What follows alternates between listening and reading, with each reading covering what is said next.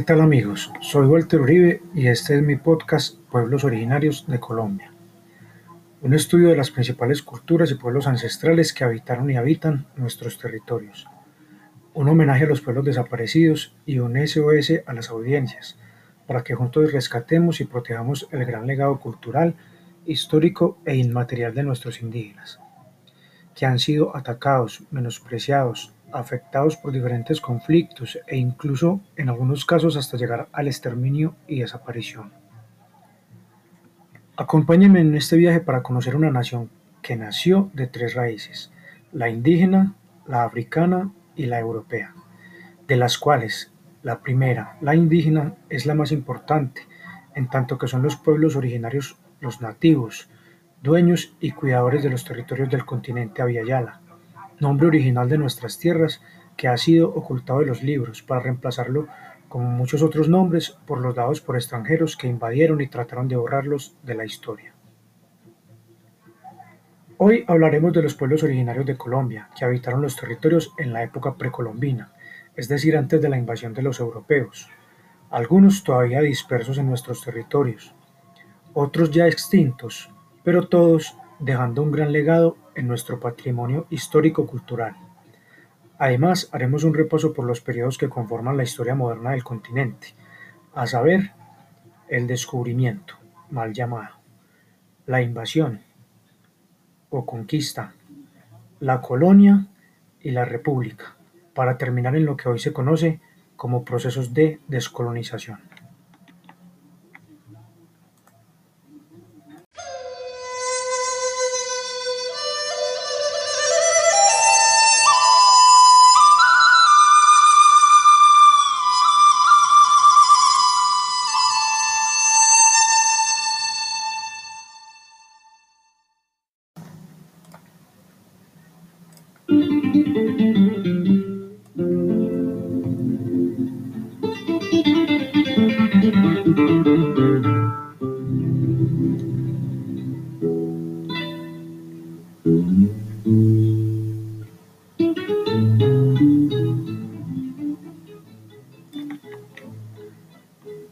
Contextualizar este proyecto de investigación, debo responder algunas preguntas. Primero, ¿cuál es el problema que existe? La respuesta es simple, la desaparición de algunos pueblos originarios de Colombia. Mi hipótesis es el mal llamado descubrimiento, la mal llamada conquista o invasión, que fue precedida por la colonia y luego la república de lo que hoy conocemos como Colombia. Estos procesos, eh, mediante los cuales los europeos, principalmente los españoles, invadieron territorios que eran conocidos como Aviala. En el sitio del centro al sur, lo que conocíamos como Aviala, al sur existían la Tierra del Fuego y la Patagonia. Al norte existía la Tierra atún y en Centroamérica. Más adelante del descubrimiento, de la época de la invasión, se pasa a la época de la colonia, que es tener una parte de la patria, en este caso española, en territorios lejanos, fueran insulares o continentales.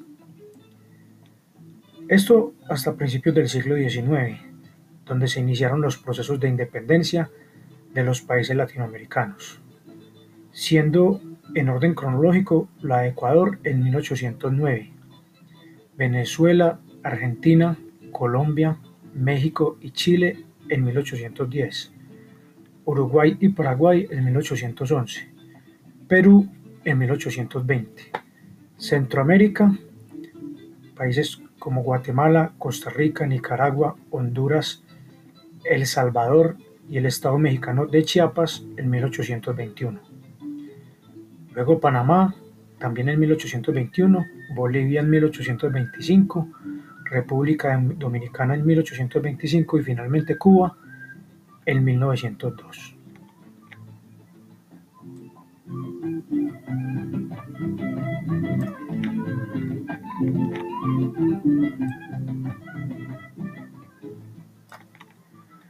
Colón alcanzó América del Sur en el transcurso de su tercer viaje americano, en 1498. Tres años después se explorarían las costas colombianas y en el año 1510 se fundaría lo que fue la primera ciudad española en tierra firme, en el Golfo de Urabá, hoy conocido como Necoclí. En la actual Colombia, las fundaciones más antiguas son Santa Marta en 1525 y Cartagena de Indias en 1533, favorecidas por sus bahías que servían de magníficos puertos. Se suele considerar que el periodo de la invasión, mal llamada conquista, inició en 1492 y terminó con las primeras ciudades fundadas, eh, alrededor entre los años 1520 y 1537, donde se fundan las primeras ciudades de tierra firme. Entre ellas, una de las más importantes en Colombia, en 1538, Santa Fe de Bogotá. Sin embargo, es sabido que en lo que hoy el territorio colombiano, algunos pueblos indígenas presentaron una feroz resistencia que se extendió hasta finales del siglo XVI, hasta los años de 1575 hasta la década de 1590, donde finalmente los últimos reductos de la resistencia indígena fueron terminados y se consolidaron los gobiernos locales de los españoles en tierras americanas.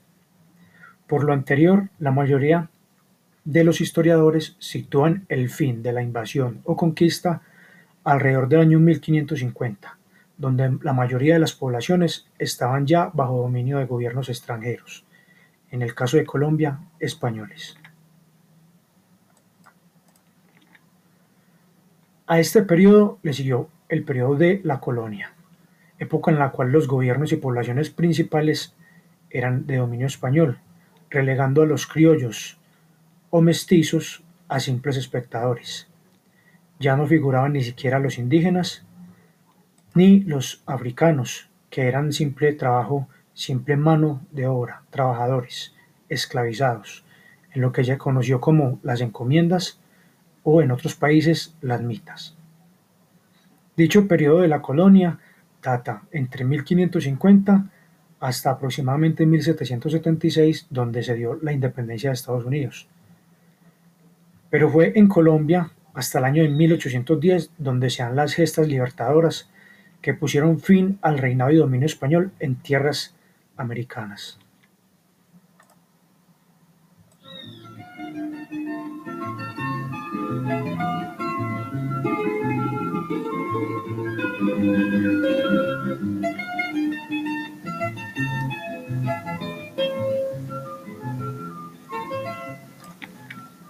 La creación de la nueva república en las primeras décadas del siglo XIX, entre 1810 y 1825, dio surgimiento a varias naciones latinoamericanas, comenzando con la ya extinta Gran Colombia, que era conformada por Colombia, Ecuador, Venezuela, Perú y Bolivia.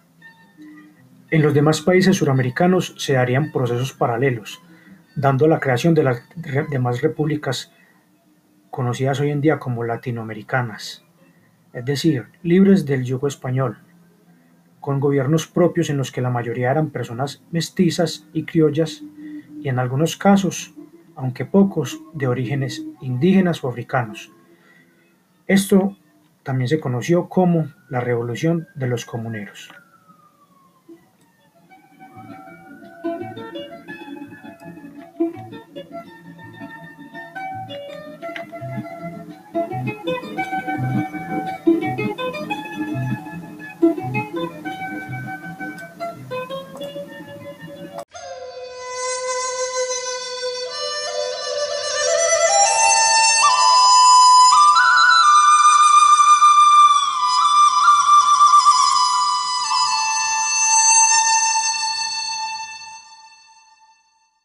Thank you.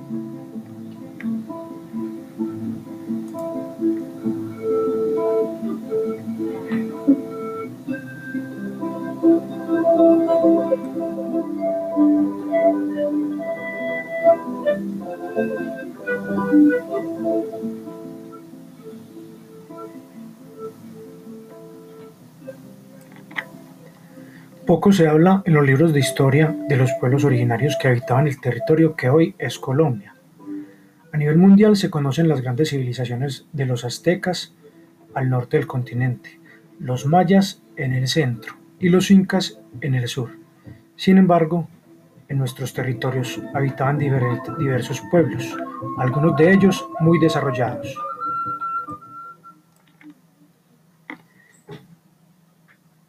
Esto debido a que los españoles deseaban borrar de la historia los pueblos guerreros que resistían a los invasores europeos.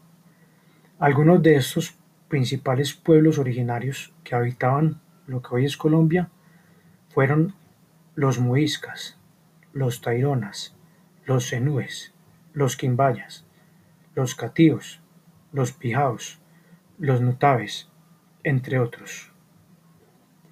De estos pueblos originarios solo sobreviven algunas tribus descendientes, de solo unos miles de habitantes. Los muiscas y los tairona han derivado en otros pueblos. De ellos solo conocemos un poco de su historia por la arqueología y la tradición oral que ha rescatado su legado. La mayoría de los pueblos originarios que viven actualmente en Colombia se encuentran dispersos en las selvas, algunos autoexiliados de la mal llamada civilización con el único fin de sobrevivir y continuar siendo los guardianes de la madre tierra, esta tierra fértil que los vio nacer, crecer y que no quiere que mueran, pues ellos son sus cuidadores.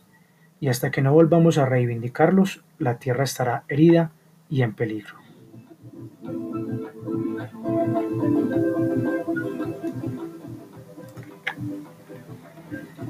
Es por esto que la actual investigación busca rescatar los descendientes y las culturas, sus legados, a través de contar sus historias, mostrar sus conocimientos, rescatar sus costumbres y darles el lugar de importancia que se merecen en la historia pasada, presente y futura de nuestras naciones latinoamericanas. Con el fin de dar claridad y corregir algunos errores idiomáticos generados por el desconocimiento de los invasores españoles, se presenta un glosario a manera de apéndice en este capítulo, esperando concientizar a los colombianos de nombrar las cosas como se deben y rescatar los nombres originarios de nuestras tierras, personas y culturas. Además, quiero compartirles una bibliografía consultada, alguna en libros físicos, alguna en libros digitales y otros artículos de páginas web. Por ser algo extensa, se presentarán dos partes. La primera parte de este capítulo, que son consultas personales de mi biblioteca física y digital. Para el próximo capítulo eh, agregaré algunas fuentes externas, muy importantes porque son fuentes primarias, consultadas en las bibliotecas públicas como la de la Universidad de Antioquia, la Biblioteca Virgilio Barco y el Museo de Oro, entre otros. En este episodio les comparto entonces la primera parte, la cual podrán consultar en mi podcast. Los principales libros consultados fueron Historia Moderna y Contemporánea de América, de Luis Barrios y José Astolfi, del año 1964, un poco antiguo pero con información bien importante, desde la época precolombina hasta la época de la República.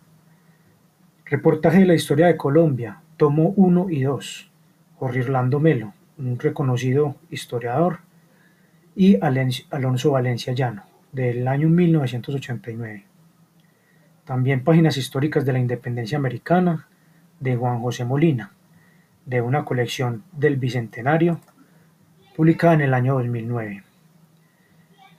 Otro de los libros más recomendados eh, de mi biblioteca personal es el libro Historia de las Independencias, de la ya reconocida historiadora Diana Uribe, de quien también recomiendo su, podcast de historia.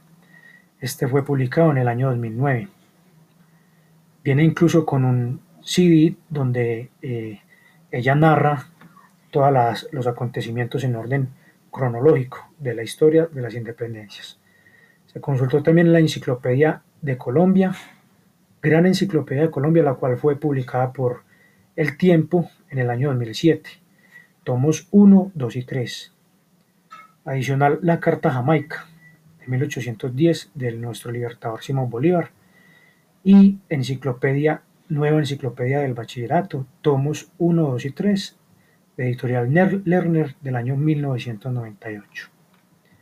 Algunos documentos digitales son Aviala Cuna, de Beatriz Carrera y Sara Ruiz, 2016, Aviala y el retorno del conocimiento de los pueblos, Leonela Cucurella, Carlos Vallejo, 2001, Conquista y resistencia de los pueblos de América, Pilar García y Miquel Isart, Historiografía colombiana, también del historiador Jorge Orlando Melo, uno de los de mis preferidos.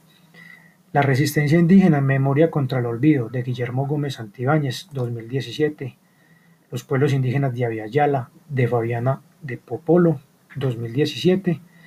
Y Rebeliones indígenas y negras en América Latina, de Quinto Lucas. Adicional a esto, voy a dejar algunos enlaces de páginas web para que consulten otros documentos interesantes y puedan contextualizar acerca de todos los pueblos originarios que habitaron nuestro país Colombia y los países latinoamericanos.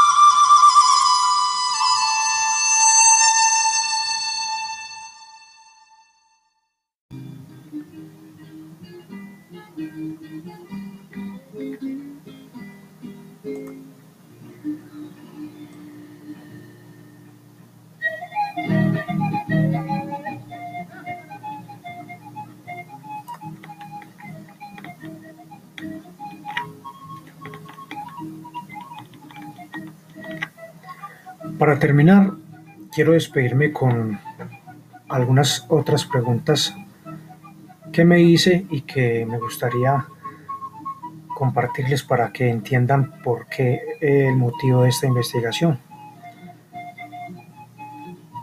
Lo que quiero investigar es cómo han desaparecido tantos pueblos originarios, cómo otros han vivido en el anonimato y cómo algunos siguen siendo perseguidos, desplazados y exterminados en la actualidad.